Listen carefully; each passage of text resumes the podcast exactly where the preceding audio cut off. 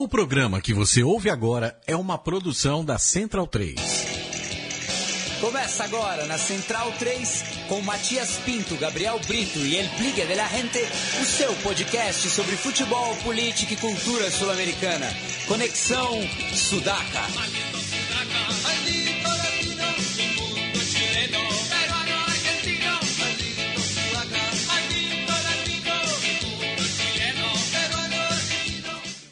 Buenas ouvintes da Central 3, está começando mais um Conexão Sudaca, ocupando e resistindo na sua placa de áudio.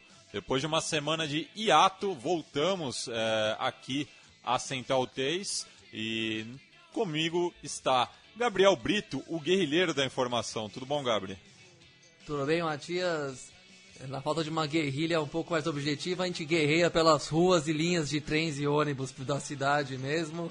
E vamos que vamos, Sudaca. Já Isso é a guerrilha do dia a dia, né? Com... É, exatamente. É, e, bom, com saudade aí já, umas, praticamente um mês que eu não venho aqui na Central 3 e hoje tenho o prazer de matar essa saudade e retomar o contato com vocês, com nossos ouvintes, com o nosso cantinho aqui, copeiro e peleador. Bem, o nosso Leonardo Lepre Ferro, capo da Barra Centralina, segue de férias em Buenos Aires. O Felipe Domingues, El Biga de la Gente, eh, tinha compromissos no ABC Paulista hoje, mas estamos aqui na presença do, do estúdio, o homem que está fazendo uma maratona aqui nos podcasts da Central Case, ele que é o apresentador do Baião de Dois, que todas as terças-feiras traz para você é, o futebol e elementos da cultura nordestina. Estou falando de Gil Luiz Mendes. Tudo bom, Gil? Olá, que tal, Matias? Opa! beleza? beleza. Não, devo chegar aqui chegando, né? É, já falei para você aqui antes de começar o programa que meu objetivo é completar toda a tabelinha do meu, da, da minha cartela do bingo da Central 3. Já tem um feijãozinho no, assim, no cinema, no Trivela, é, no Som das Torcidas, então vamos completando aqui. Som Hoje das é mais um. Que foi a, a, o seu debut aqui na, na Central 3. Foi meu cartão de visita aqui, eu acho que deu certo. Junto com Ezequias Pierre, falar sobre o Santinha, e que é o, o, o tema, um, um, dos temas do, do programa de hoje, falar da estreia internacional do clube pernambucano em competições continentais e que gerou muita polêmica lá no Recife, né? Justamente pela opção do, do Doriva de ir com um time misto, né? Para esse jogo transcendental para a história do clube, né? A gente estava até comentando isso entre os amigos tricolores em nossos fóruns, a, a, falta de importância que o time deu, o clube como um todo, não acho que não só, não é o Doriva, mas toda a diretoria não deu a devida importância desse fato histórico, que é o primeiro jogo, foi o primeiro jogo oficial internacional do clube e chegou lá com um time misto, né? Eu acho que uma das coisas que defenderam é porque, por ter vencido a Copa do Nordeste desse ano, o Santa está garantido, tanto nesse ano como no próximo ano também da Sul-Americana. Mas, na minha visão de torcedor do Santa Cruz, eu queria muito uma. Até uma ação de marketing maior para incentivar isso. Quando a gente vê que o Belgrano fez aquela festa aqui em Curitiba e o Santa Cruz podia fazer algo parecido se houvesse uma, um incentivo da própria diretoria, uma própria mobilização lá em Medellín. Não aconteceu e é triste. O time está na situação no, no brasileiro, na vice-lanterna, podia dar uma atenção mais especial também agora a, a Sul-Americana, tendo alguma coisa a disputar de verdade que não seja a fuga do rebaixamento. E... É, e... Bom, só para fazer um paralelo, né, no que você, o Gil, começou a falar do, dessa abordagem, vamos dizer assim, do, do Santa Cruz, do clube, da diretoria e tudo mais em relação ao campeonato, eu logo lembrei da Ponte Preta em 2013, que também faziam uma estreia em campeonatos internacionais. Também corria risco de rebaixamento no Campeonato Brasileiro, mas deu o máximo valor possível para a competição e inclusive alegando que se sentia mais próxima de um título na Copa Sul-Americana, não era só uma questão de é, projetar o nome no cenário exterior ao Brasil, mas simplesmente de acreditar numa taça mais alcançável é, no mata-mata do que no brasileiro, que virou praticamente um campeonato de castas, né? Os os clubes super grandes e ricos nunca vão sair lá de cima nessa nesse processo que chamam de espanholização, uma espanholização um pouco mais diversificada, mas ainda assim lembra os oligopólios do futebol europeu que cujas, cujos orçamentos definem a classificação do campeonato inteiro. Você já sabe de, de antemão ma- mais ou menos o que vai ser. E a Ponte apostou na Sul-Americana, chegou na final contra o Lanús, uma bela de uma final, inclusive fui no estádio, fui no Pacaembu ver o, o encontro entre os dois times com mais de 30 mil presentes. E, acho, e, a, e a Ponte de fato caiu. Jogou a final, perdeu a final e caiu para a segunda divisão. Teoricamente, prejuízo máximo, mas não foi prejuízo, mas É, se você até lembrar, assim, apostou na felicidade, quase que deu, vamos dizer assim, né? lembra- Não, e, e pra além do, do exemplo da ponte, tem o Goiás também em 2010, Exato. que inclusive, assim como a Macaca, foi finalista enquanto brigava com, com o rebaixamento. for pensar Só que no na- caso do Goiás escapou, né? Não, foi Não rebaixado. escapou, Eu caiu também. também. For E pensar que foi prejudicado até o, o último fio de cabelo naquela final contra o Independente de Avejaneda. Né? É, e se for pensar na parte financeira também, cada fase que você passa da Sul-Americana, você ganha um milhão, um milhão e pouco de, de reais. E Santa Cruz é um time que tá devendo aí dois meses de salário. É um dos poucos clubes, acho que no mundo, que ainda vive de bilheteria de, de, de arquibancada para poder se bancar. Então, trazendo jogos internacionais, traria, traria público, é, ganharia dinheiro caso vá passando de fase, mas eu acho que foi um, um desprezo muito grande. O time é limitado e a, a visão limitada da diretoria e do, do time como, como um todo é, é frustrante para quem sempre sonhou em ver Santa Cruz jogando competições internacionais oficiais. Foi bonito de ver, mesmo com a derrota, é, você vê que seu time está representado fora é, do país. Talvez para quem não seja é, torcedor do Nordeste ou de algum outro time que viu essa realidade parecida, se você pensar que há 10 anos a gente estava na Série D, 10 anos, menos de 10 anos a gente estava na Série D, e agora está jogando uma competição internacional, foi até emocionante. Independente da derrota, ver o time chegar aonde conseguiu chegar pelas próprias pernas é já é um, um fato gratificante. E você comparar com o Belgrano e mais uma vez a gente vê a, a diferença de, De tratamento. de, de tratamento em relação ao campeonato. O Belgrano também corre os mesmos riscos de um time do porte do Santa Cruz no campeonato argentino. Ele pode virar um time, um time de segunda divisão a qualquer momento, pelo menos de acordo com o retrospecto histórico. E mesmo assim, é, bancou a- a- o, o jogo, bancou a campanha no sentido de prestigiar, de incentivar o time, a, a, a tor- a torcida a, comprar a- a- o peixe mesmo de que, é, de, de que é um grande campeonato, é um- É, são se- jogos muito importantes, são jogos históricos, enfim. E se bem no, no, no caso do Belgrano, acho que a, a diferença com Santa Cruz é que com o campeonato inchado é, na, na elite do futebol argentino e com o sistema do- dos promédios, é muito difícil o Belgrano ser, ser rebaixado nessa temporada. Então por isso mesmo tem que, que investir suas fichas é, na Sul-Americana, até porque de- de- no, no programa de hoje a gente vai fazer um, um resgate histórico né, do- dos- da participação dos clubes nordestinos é, em competições continentais e o grande rival do, do Belgrano tem como única conquista justamente uma Copa Comembol em 99. É, Gil, só, só para para o nosso ouvinte saber o que a gente está ouvindo aqui no fundo, que é, que é um encontro de Recife com Colômbia, né? Exato, mais especificamente de Olinda, né? Da, da grande Da grande Recife. O pessoal não vai ficar chateado comigo. né? Não, não fica não, não fica não. Tem uns holandenses que são meio bairristas, mais do que recifense, mas isso é uma, uma parte, uma parcela pequena. Estamos ouvindo Academia da Berlinda, que é uma banda de cúmbia, cúmbia pernambucana. É, lançaram recentemente o terceiro disco chamado Nada Sem Ela. É, recomendo bastante para quem gosta de ritmos latinos com a pegada nordestina. E o bairrismo também é muito presente na Colômbia, né? Só, só para esclarecer nossos ouvintes, a cúmbia é, originalmente é do Caribe colombiano. É, Medellín está no, no estado de Antioquia. Não, a cúmbia não é o ritmo tradicional de Antioquia, mas também é muito forte. Difundido é, bastante, lado. no- no- no país todo, né? E não, não só no país, como no, no continente, como os ouvintes aqui do Conexão Sudaca estão ligados. Falando do, do jogo em si, Gil, o jogo que pro, pro público brasileiro só passou é, ao vivo para Recife, né? Exato, O, o- o seu, o seu caso e de outros torcedores corais espalhados é, em outras capitais e pelo interior do país tiveram que recorrer à, à internet para conseguir assistir essa partida. Exato, todo mundo atualizando o Avast por- pela conta de, da de vírus e pop-ups que abre até você conseguir ver um jogo desse. É só baixar o adblock antes, né? Eu já tô aviso aos amigos aí. E- mas o jogo em si, para mim, foi meio surpreendente. Como a gente já falou aqui, o Santa Cruz entrou desfalcado do Léo Moura, do João Paulo e do terceiro jogador Keno. do Keno, que é o principal jogador do Santa Cruz na temporada. E entrou quatro volantes, entrou com o Danilo Pires jogando na lateral direita. É, E pelo que eu vi do Deportivo Independente Medellín, é, me impressionou esse time ser o vice-líder do, do campeonato colombiano E, atualmente. e o atual campeão. E atual campeão.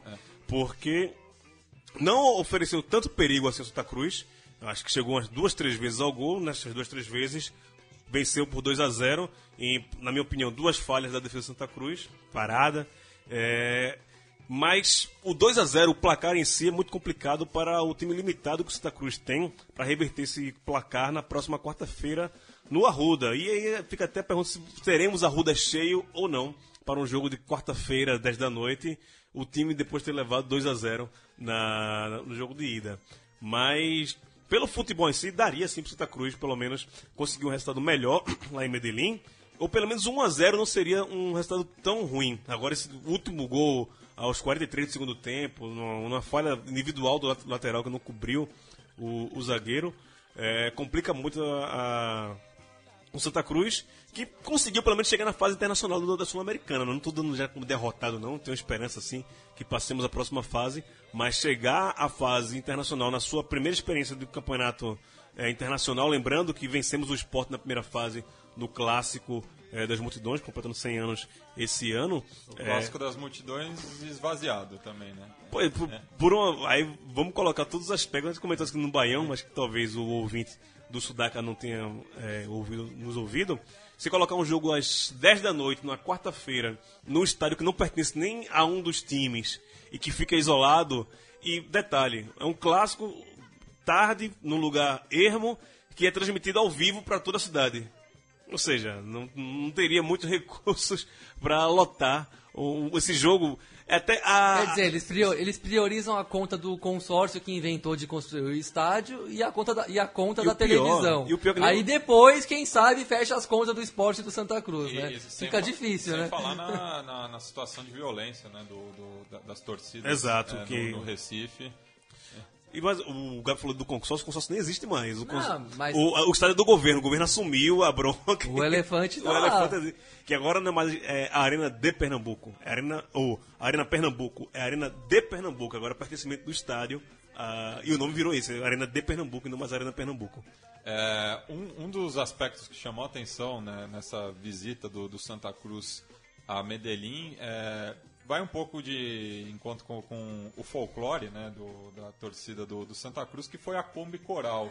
Conta, conta como foi essa história aí, essa lenda. Então, a, a Kombi Coral é, um- já virou uma das lendas recifense, assim como a perna cabeluda. e o, o estouro da barra de Tapacurá já virou uma lenda já. A Kombi Coral foi uma, uma iniciativa lá quando souberam que o Santa Cruz iria jogar em Medellín, que uma parte da torcida iria de Kombi e fizeram todo o roteiro, né? Pegaram, pegaram o Google Maps aí, qual o roteiro, quanto tempo chegaria. Mas essa Kombi, oficialmente, na realidade, ela nunca saiu de Recife. Mas os caras criaram todo um roteiro e tem uma página no Facebook contando toda a saga da, da ida e da volta. E infelizmente não rolou. Gostaria muito que tivesse rolado essa história da Kombi Coral. E quem sabe Santa Cruz passar, gente pega uma- na próxima fase, a gente pode ir para para o Paraguai, quem sabe, acho que é mais perto para como sair de Recife até Assunção. É, e falando em, em lendas recifenses, o, o Gil lançou semana passada aqui em São Paulo o livro Contos e Palas do, do Centro de Recife. Exato, né? exato. É um livro de contos que eu escrevi que tem é um, mais ou menos um, um livro de encontros casuais, de romances que tem como cenário o, o centro do, do Recife, lugar onde eu morei durante algum tempo antes de vir aqui para São Paulo. Né? Quem quiser conferir, entra lá no, no Facebook, procura lá Livro Palas, você acha também. Ou, a gente pode, ou deixa um recado aqui no, no Cidade que a gente manda o link. E Gil, olhando a escalação do, do Santa Cruz é, nessa derrota por 2 a 0 um nome que me chama a atenção, que eu já acompanho faz um tempo, é o meu xará, Matias Pisano, é, que na estreia internacional do, do Santa Cruz era o único estrangeiro é, vestindo a camisa tricolor. E ele que já está acostumado, né, foi criado no, no, no Chacarita, a cria do, do, do clube lá de São Martim. E meus amigos lá é, da, da Argentina gostariam de saber como tem sido a adaptação dele a- ao, Santa Cruz, até porque ele não foi bem na, na última passagem dele pelo Cruzeiro, também não, não, fez um grandes jogos pelo Independiente, que foi o time do qual ele foi contratado pelo Clube Celeste. É, fala um pouco como tem sido a atuação dele pelo Santa Cruz. O Matias Pisano ele estreou no primeiro jogo do Santa Cruz no segundo turno do Campeonato Brasileiro. Estreou fazendo gol, né? Isso empolgou muito a torcida e detalhe gol depois de cabeça. Se você pensar que o Matias Pisano tem 1,65m, fazendo gol do, do empate fora de casa o, no Barradão. O apelido dele em São Martin era El Enano, é. o, o anão. Mas aí eu acho que na, a outra partida também contra o, o Cruzeiro, ele até jogou bem, mas perdemos. Mas de lá para cá, temos o que aí? Um mês, um mês e meio, que ele já chegou sendo titular do Santa Cruz. Era uma posição que precisava ali, uma, aquele meia esquerda mais rápido, de velocidade. Mas nos últimos jogos ele ainda deixa muito a, a desejar. Ele chegou encantando a torcida, mas depois a torcida já está cobrando ele, já pegando no pé. O último jogo contra o Santos aqui em São Paulo, ele foi bastante criticado. É, por se esconder do jogo, principalmente no segundo tempo. É um, no primeiro tempo ele até aparece como opção, mas no segundo tempo é uma hora que ele se isola do campo, acho que ele só consegue jogar 45 minutos, ele não dá prosseguimento. E. Mas a, a, a falta de vontade do jogador argentino, que está sendo muito estranhada pela torcida coral. E está bem abaixo, mas como, como já falei aqui, repito novamente, o, o elenco é limitado mesmo ele com essas deficiências de proatividade, mesmo assim ele permanece sendo titular do time de Santa Cruz porque não tem um reserva à altura que possa substituí-lo no momento. E só um alento né, para pro, os torcedores do, do, Santa Cruz que estão acompanhando aqui o, o Conexão Sudaca. É, lembrar que o, o Independente Medellín, na fase anterior, é, bateu o Esportivo Luquem por 3 a 0 no Atanásio Girardot, mas sofreu um revés de 2 a 0 em Luque.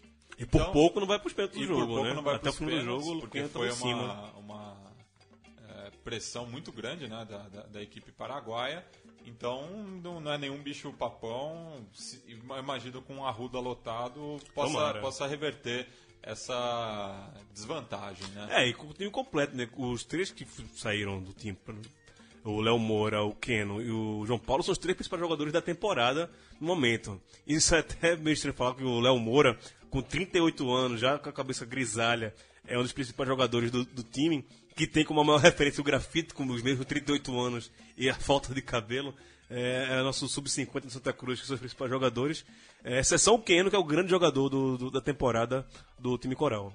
E fazendo né, esse paralelo né, da, da, da internacional, tanto do Santa Cruz quanto do Belgrano, a gente recebeu um depoimento aqui, um relato é, da visita dos Piratas ao, ao Couto Pereira, do nosso ouvinte Jean Martins, lá de Ponta Grossa, ele que viajou até a capital do estado do Paraná para ver de perto né, a, a enteada do, do Belgrano.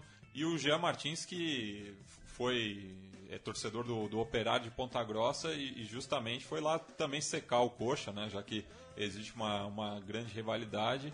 E então vamos ouvir aí o relato do, do Jean é, falando aí de, dessa invasão celeste ao Couto Pereira.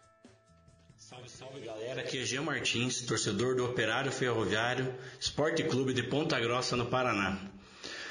Ontem, junto a dois amigos, Felipe Krieger e Antônio Júnior, resolvemos ir ao Couto Pereira assistir Coxa e Belgrano, mas o nosso objetivo era para ficar na torcida do Belgrano, pois somos fãs de Barra Bravas e gostaríamos de viver uma experiência no meio dos caras lá, tá ali para ver a maneira deles torcer, de, de, de, por curiosidade mesmo, nossa.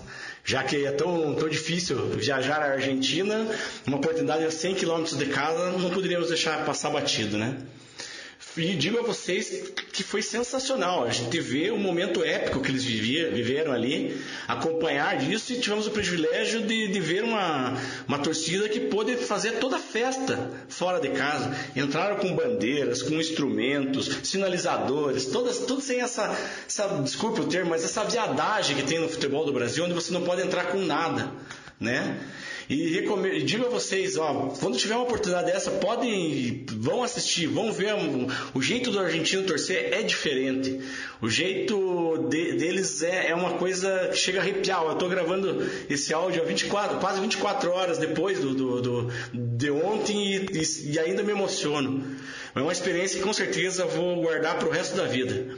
Um abraço a todos vocês do Central 3 aí. Adoro os podcasts, baixo, fico escutando no carro, fico cantando junto quando, quando eu conheço a música. E valeu, galera. Obrigado mesmo quando precisar, tamo aí. Tudo de bom. Abraço. Mulher, dance comigo essa noite.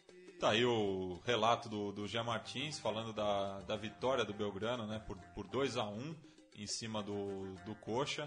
O Belgrano que teve o, autor do primeiro gol foi o Cláudio Bieler, interminável Cláudio Bieler, que passou Campeão por da Libertadores LDU, já. Quilmes, Pela melhor LDU que todo mundo aqui melhor já viu. de todos os tempos. E no banco, e, e acabou entrando no segundo tempo, o Mário Bolatti, né? Que, o jogador que fez o gol que levou a Argentina para a Copa de 2010 e que também é cria do clube e aqui no futebol brasileiro passou sem, sem pena nem glória pelo, pelo Internacional, né? Não teve uma, uma grande passagem pelo Colorado. Mas é, chama mesmo muita atenção da, da, da invasão do Belgrano, né? Que, é, segundo relatos, foram quase 50 ônibus que saíram de Córdoba, três voos, mais todos os torcedores que foram é, de automóvel, né? Do, do automóvel particular é, para Curitiba, né? Quanto tempo de viagem você sabe, Matias? Putz, eu calculo que dá umas 20 horas de viagem. É, é um deslocamento considerável, né? Pensando que é, Córdoba está mais ou menos no centro da Argentina, assim, isso, é, não está muito perto da região de fronteira com, com o Brasil. Também não tem muitos torcedores ali na- na- nas províncias vizinhas ao Brasil, né? Misiones e, e Corrientes, mas é, realmente é, é, isso, isso é diferente na- na- nas enteadas, né? Eu lembro de quando o Quilmes jogou a Libertadores no Morumbi, eu não esperava a quantidade de torcedores do Quilmes que, que, eu, que eu vi no setor visitante. É verdade, e acho que até a partir do, do comentário que o nosso amigo fez aí, a gente pode fazer várias ilações, até porque a gente vê a própria mídia brasileira que sempre fecha a boca para tudo que a PM e, e e as- e as autoridades falam aqui, no, no sentido de restringir e cada vez mais sem discurso mesmo, cada vez mais um consentimento resignado e acrítico mesmo. É, tem que punir, tem que punir, sabe? Você vê que a mídia já não sabe o que falar diante da violência dos, estádios no Brasil. E você e o que eu quero fa- falar é que tem várias nuances nessa invasão pirata dos torcedores do Belgrano, que eu achei uma coisa linda, bonita, e todo mundo disse que ah, a torcida do Coritiba ficou silenciada e brasileiro torce pior que o argentino. Não vou entrar nesse mérito, mas primeiro, você vai para Paraná, que é um estado que qualquer um que já foi ver um jogo lá conhece como é que é a polícia e as restrições. É parecido com São Paulo, não pode nada, não pode nada. Aí você é torcedor do Coritiba, você vê o time visitante entrando com tudo. Aí você fala, pô, é idiota mesmo, né? Os caras vêm de fora, eles entram com mil faixas, instrumento, as camisas deles, as bandeiras deles, e a gente tendo que pedir pelo amor de Deus para entrar com meia dúzia de de Papel picado. de bumbo, papelzinho picado, muqueado, de vez em quando uns sinalizadores ou, ou luzes que nem chegam a ser sinalizadores e e ao mesmo tempo agora criaram um novo tipo de punição, porque já que não podem desprestigiar as arenas que custam um- um- o olho da cara, um dinheiro que o Brasil sim- simplesmente não não deveria ter investido, não que não pudesse fazer estádios novos, mas não nesses moldes super caros que fizeram. E como não querem quebrar a conta das arenas, o que, que eles inventaram? A punição ao setor das, das organizadas, né? Primeiro eles, o pr- o primeiro passo do apartheid foi a elitização dos preços, do acesso à compra de ingressos. O segundo passo foi a setorização total do estádio. E colocando as organizadas num chiqueirinho e querendo dizer que o setor popular pode ser agora uma cota de 10%. Agora, o terceiro passo é você acabar com a punição de portões fechados e jogo fora da cidade e restringir a punição aos supostos, ao- aos indesejáveis, né? Que eles falam que são os violentos, mas que se esses violentos aparecessem com dinheiro para pagar mil reais o ingresso, já, deixar, já seriam vistos de outro jeito e, enfim, não são a única fonte de violência do Brasil que a gente conhece perfeitamente.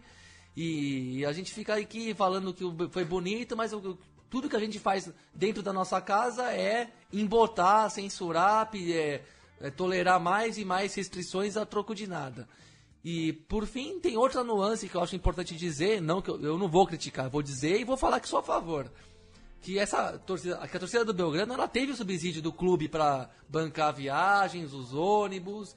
E Afinal, são sócios. a- são sócios e são torcedores do clube, estão indo lá representar. Estamos falando, o clube- o do estamos clube falando do. Belgrano aqui no, num programa no- na, zona, no- na zona central oeste de São Paulo. A Sport TV falou do Belgrano como nunca tinha falado na história do, do canal. A mídia brasileira, os, inter- os- os- os torcedores de futebol ficaram olhando aquilo lá e todo mundo comentando. O que eu vi de foto em grupos de WhatsApp, de Facebook.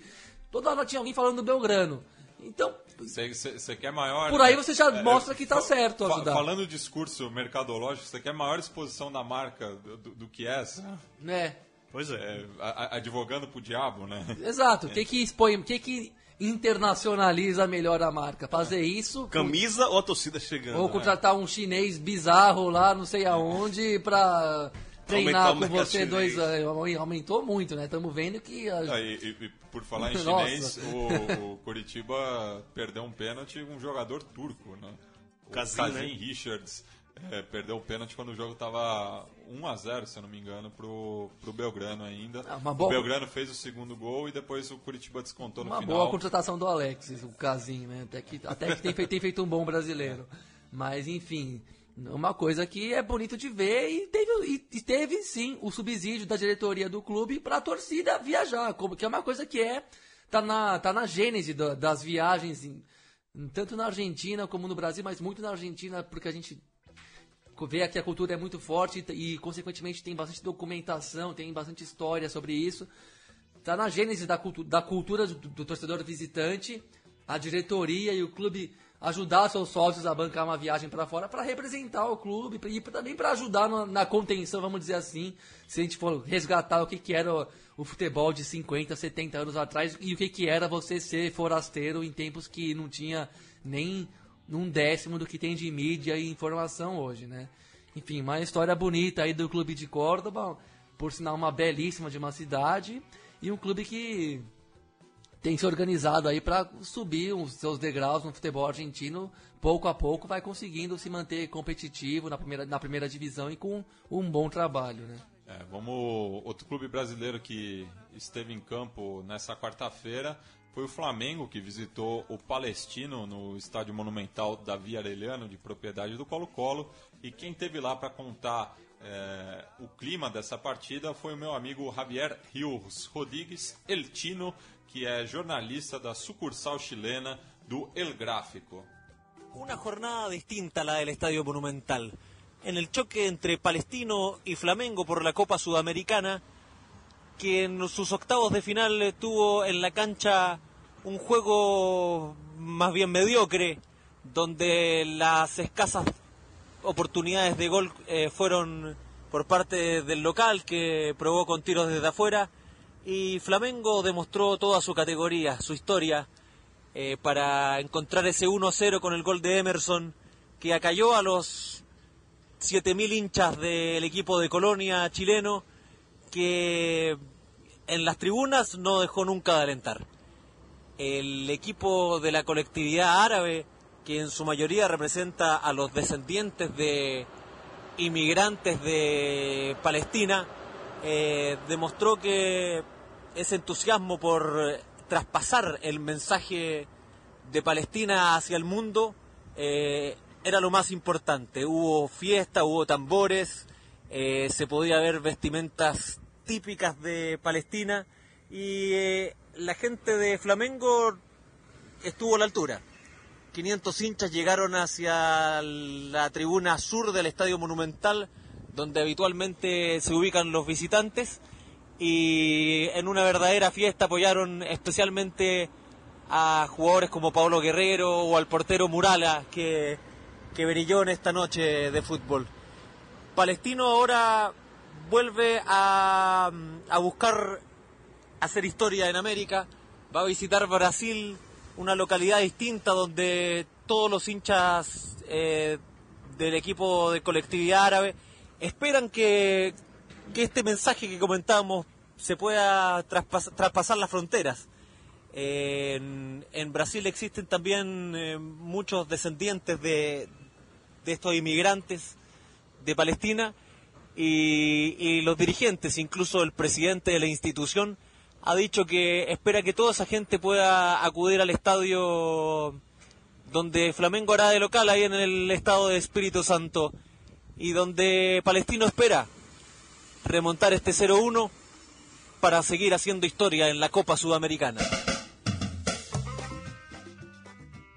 Lembrando né, que o Palestino voltou ao, ao circuito internacional ano passado, com, com a participação na, na, na, Copa Libertadores. O Gabriel, inclusive, esteve no, no jogo é, em Montevidéu, né, Gabriel? O, contra Montevidéu, o, o, o Wanders contra o Palestino. No, no grande parque central do Nacional, 1x0 o Wanders, que foi quem se classificaria às oitavas de final, né? Sim, naquele o, grupo junto com Boca, com Boca Juniors, Juniors. que fez o 100% de aproveitamento, o Wanderers em segundo lugar, o Palestino ficou em terceiro, o Amor em último com zerado, né? Um joguinho divertido, bem legal, as duas torcidas muito buena onda, enfim, uma boa lembrança aí da, das excursões continentais que a gente já fez por aí. E como o Tino, meu amigo, falou, o Muralha acabou sendo o grande nome de, de, desse jogo. Ele que foi convocado recentemente é, para a seleção brasileira. É, e o Guerreiro tem muita moral ainda né, no, no, no, resto do continente, apesar de não ter sido muito aproveitado é, esse ano pelo Flamengo, até com a concorrência com o Leandro Damião. É, e enquanto que o, que o Palestino vai tentar reverter essa desvantagem é, em Cariacica, né, o Flamengo que está itinerante esse ano também. Eu esperava muito que esse jogo fosse no Pacaembu também, assim como o Gil espera que o, o, o confronto Flamengo com Santa aqui, Cruz né? seja também aqui na capital paulista. Mas está aí é, a estreia do Flamengo na fase internacional da Copa Sul-Americana, 1 a 0 com gol de Emerson Sheik. É, falando no Wonders, né, a equipe recebeu o Júnior Barranquilla no estádio Luiz Franzini, de propriedade do arquirrival Defensor. É, o jogo ficou em 0 a 0 mesmo placar de Independente e Chapecoense é, no estádio Libertadores de América. Lembrando que ano passado a gente fez um programa especial falando da visita do River Plate a Chapecó e esse ano outra camisa pesada do continente estará ali no oeste de Santa Catarina. Outro resultado é, dessa fase internacional da, da Sul-Americana, internacional para os clubes brasileiros e argentinos, né? É. Que para os outros clubes já é a terceira fase e de oitavas de final, é, tirando o Santa Fé, que é o atual campeão, que entra nessa instância também. E, aliás, é, é, isso é um outro detalhe que eu queria falar sobre a Sul-Americana, é o inchaço, né? Sim, É sim. uma competição muito. é, A, a gente acaba vendo é, muita desigualdade né, en- entre as equipes. Lembrando na, na fase anterior, a goleada do Cerro Portenho para cima do, do Real Potosí, se eu não me engano. Ou do, enquanto que na, na outra fase teve uma goleada do Nacional de Medellín para cima do Deportivo Nacional do, do Peru. Então acaba tendo é, é- é um desequilíbrio, né? É, porque cada país tem a, o, Qua- seu, quatro, é. o seu critério de classificação, né? No Brasil mesmo, o Santos está jogando porque foi campeão da Copa do Nordeste e o Cuiabá jogou por ser campeão da, da Copa Verde. Não existe uma Copa do Nordeste, uma Copa Verde em outros países. É, essa distinção é que aí dá a distinção de, de times. Né? O campeão de algum país pega o time que está na Série C da- do Campeonato Brasileiro. Ou seja, aí você não, não consegue nivelar um, um campeonato, não tem uma homogeneidade de de competitividade, inclusive. E aí fica um- uns jogos desse tipo, de um time meter 7, meter 6, sem atrativo maiores, né? Não, e se, e se na Libertadores que são três times por países e seriam os times que, que estão na, na, na elite no momento, né? São Teoricamente realmente... só time grande de É. cada país, mas Os- teoricamente só os grandes. A Sul-Americana seria um tipo de uma série B da Libertadores, né? É, é, porque, por exemplo, é, os três, as três equipes venezuelanas que jogaram a Libertadores não passaram para o mata-mata.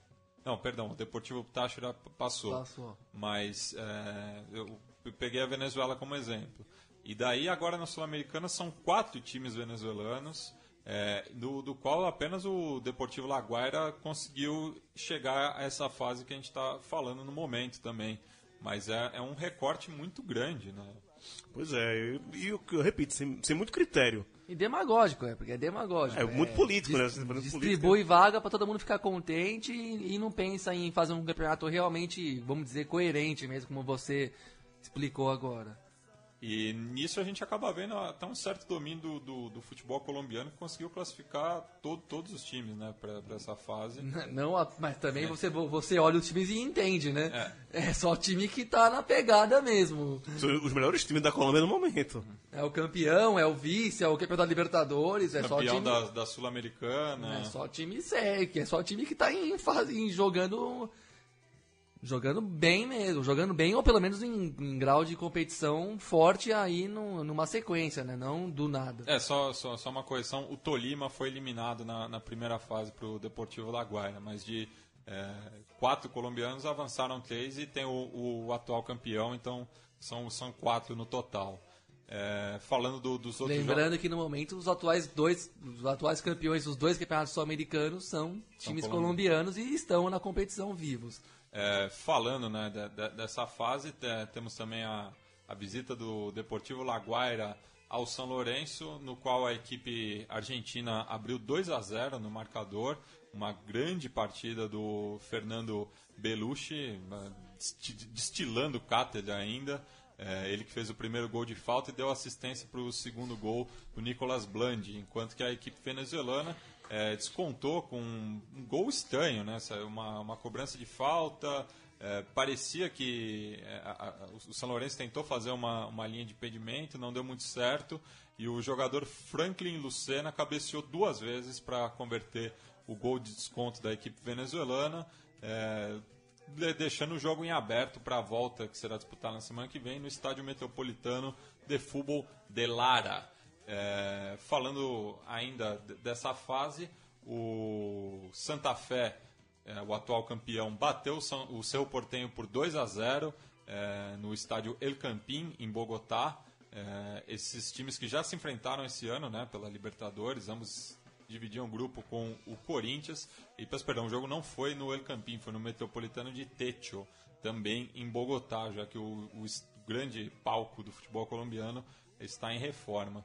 Mas grande resultado do, do Santa Fé, cujos dois gols saíram dos pés de Jonathan Gomes, é, meio-campo argentino. A volta também programada para a semana que vem é, no estádio Defensores del Chaco, já que o seu Portenho também reforma o seu estádio, o estádio Laola Azulgrana. É, e só para fechar, né, a gente falou é, e, te- e teve um empate entre o Sol de América com o Nacional de Medellín.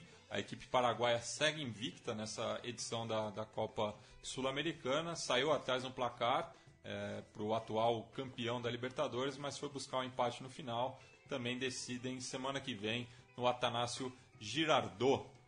É, Gil, o Santa Cruz é mais uma equipe nordestina né, que entra para o seleto grupo de clubes da região que disputaram uma competição internacional oficial.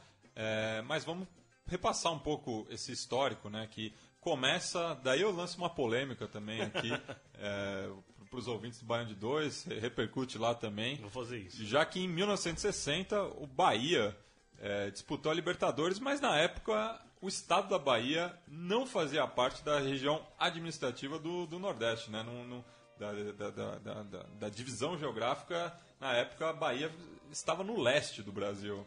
É, mas se você colocar que já foi extinto, né, o estado do leste, É. então sobrou pra poder considerar um time nordestino. Sim, até porque culturalmente Salvador é, É, Salvador tá na parte nordestina na da, parte da- nordestina da Bahia, né? já que são várias Bahias. Pois né? é, Bahia Mineira, Bahia mais sertaneja, Bahia litorânea. Mas no, a primeira Libertadores já tem um time nordestino, mas aí depois ficou um hiato gigante até conseguir novamente, né? É, 68 com o Náutico, 68. Vice-campeão da, da Taça Depois, do 20 Brasil. anos depois, só o esporte, né? o Sport em 88, o Bahia novamente em 89, 89. e fechando os clubes que participaram da Libertadores, o Sport novamente em 2009, é, detentor da, da Copa do Brasil. Já na Copa Mercosul, a partir da edição de 97, é, justamente como acontece atualmente, os campeões das Copas regionais do Norte e do Nordeste participavam da, da Copa Comembol, né? extinta Copa Comembol. E o Vitória acabou sendo o primeiro representante do Nordeste, eh, disputando a edição de 97.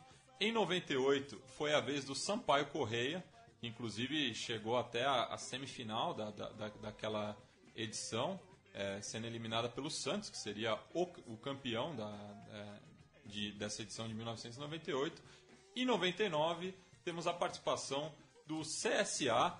eh, Em 95 teve o Ceará, mas o Ceará não fez jogo internacional, né? Ah, não chegou Só a fazer jogo com com o Corinthians em 95. como vice-campeão da, da Copa do Brasil. Exato. Exato. E então é, é disso que a gente vai falar no nosso quadro Recuerdos de Ipacaraí.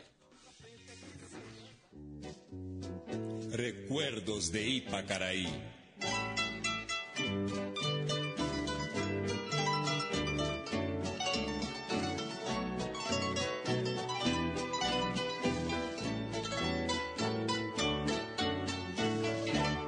Una noche tibia nos conocimos.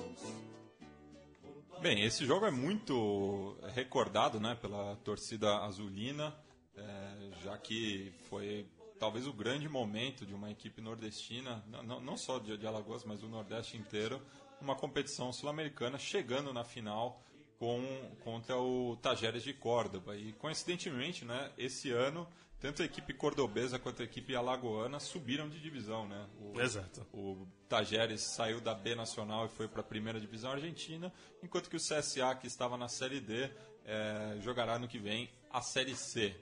Eh, a campanha do, da, da equipe alagoana começou com uma vitória eh, por 2 a 0 diante do, do Vila Nova.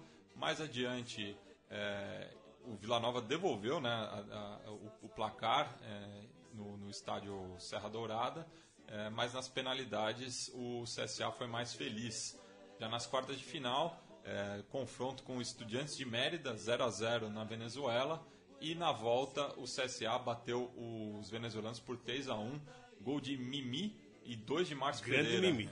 Mimi é jogador é, que tem história no futebol nordestino, passando por alguns clubes. Um, lembro que era um ponta bem rápido. É, e desse time também, do CSA, o Adriano Gabiru, que depois veio a ser é, o cara que fez o gol do título internacional, estava nesse CSA. Não. Na- era o no Souza, né? Paranaense. O Souza, Era o Souza. que foi, foi campeão pelo São Paulo Mundial e da Libertadores, que fazia parte desse, desse time do, do CSA.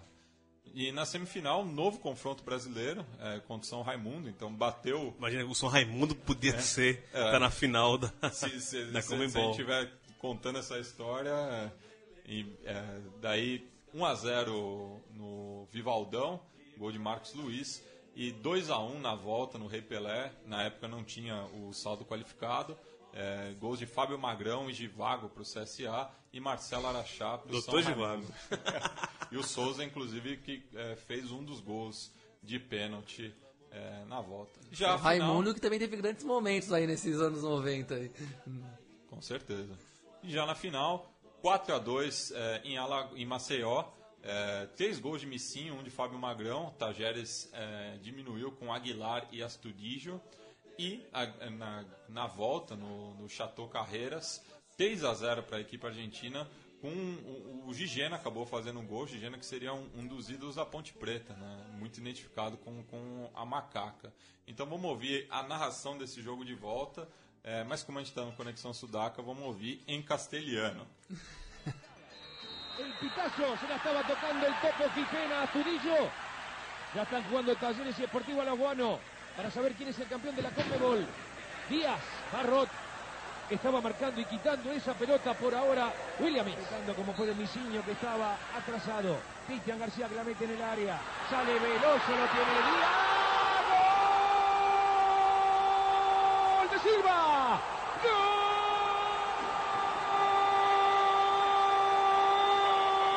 ¡Gol de Talleres!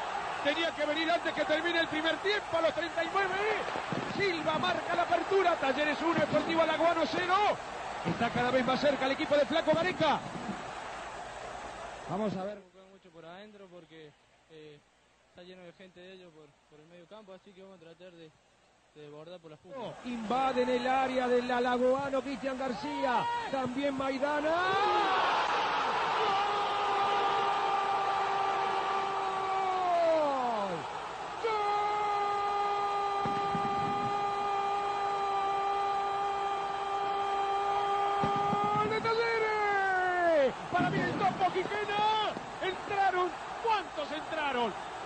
Dos en el área de Talleres. Están ahora Talleres 2, Sportivo Alagoano 0. Con este resultado van a penales. Le pegaba como venía el Sopa Aguilar, la levantó Cristian García, llegaba Astudillo, Veloso, se fue la pelota. Casamillo, no, le cayó a Astudillo, no desaparece el peligro. Aquí está Astudillo para meter de nuevo el centro, está Maidana. ¡Gol! ¡Gol! ¡Gol!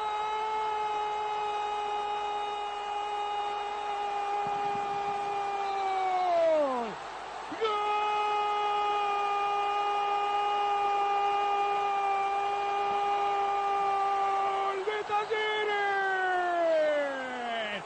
Con el último aliento de tanto ir, Julián Maidana clava el tercero y la copa con Bebol. Se queda en Córdoba para Talleres. Talleres 3, Deportivo Alagoano 0.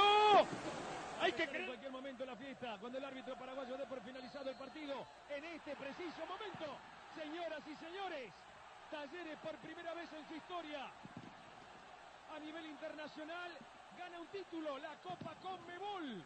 Le ha ganado 3 a 0 el Sportivo Alagoano con goles de Silva en el primer tiempo. En la segunda etapa Gijena a los 30 y a los 47 cuando ya agonizaba, cuando ya languidecía el partido, Julián Maidana entra en la historia del equipo cordobés.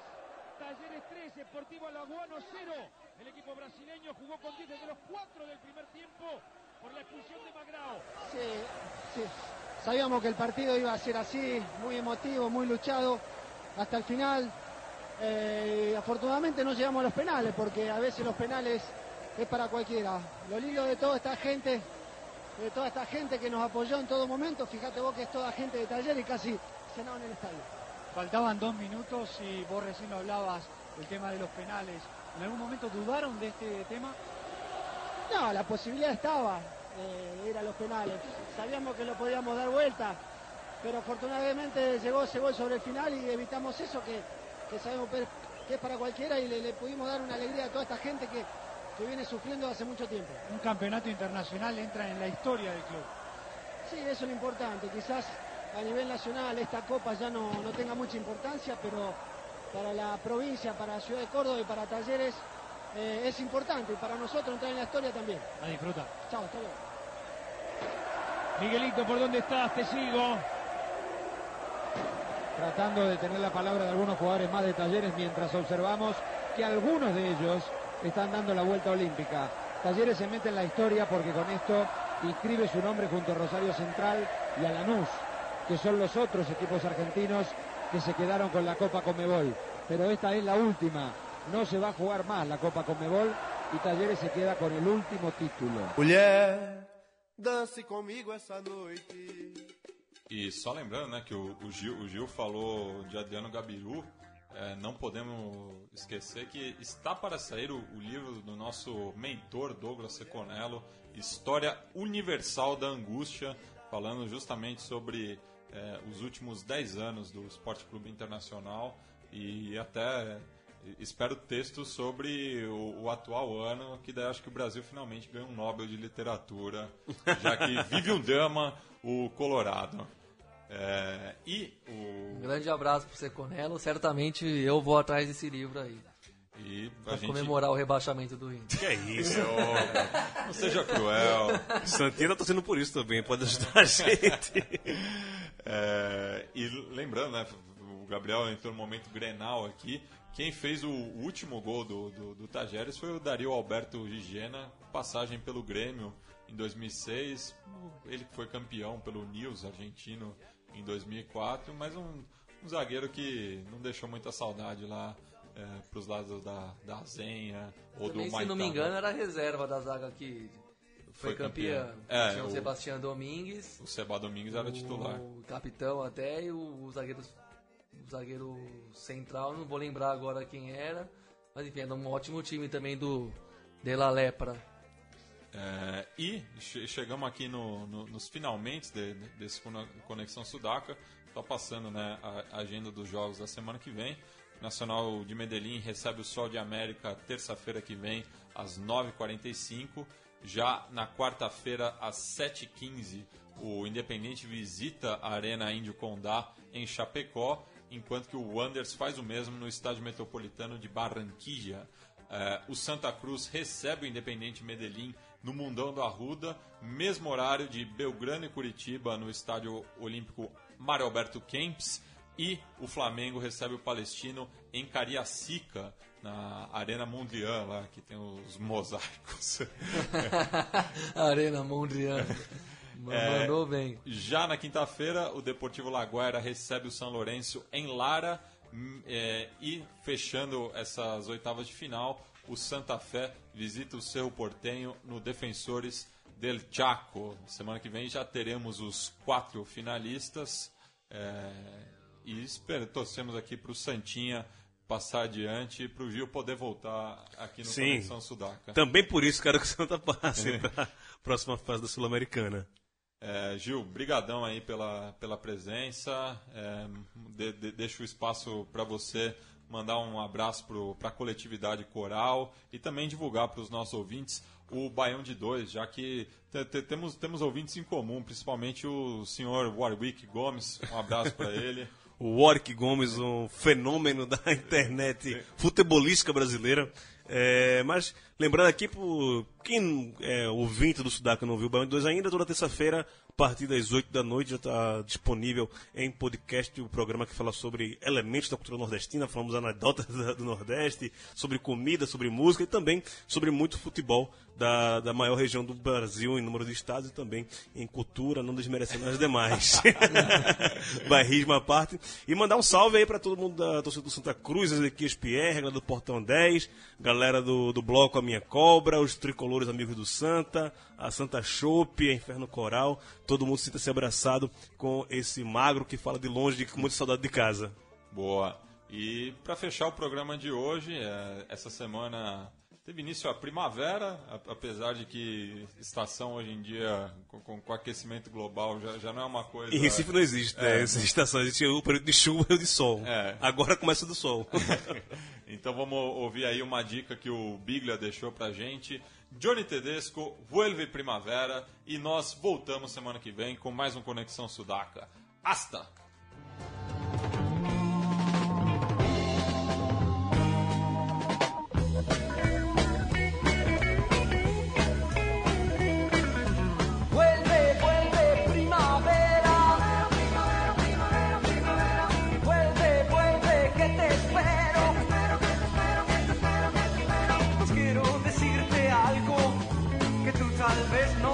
Me siento derrotado y ya complicado por ti.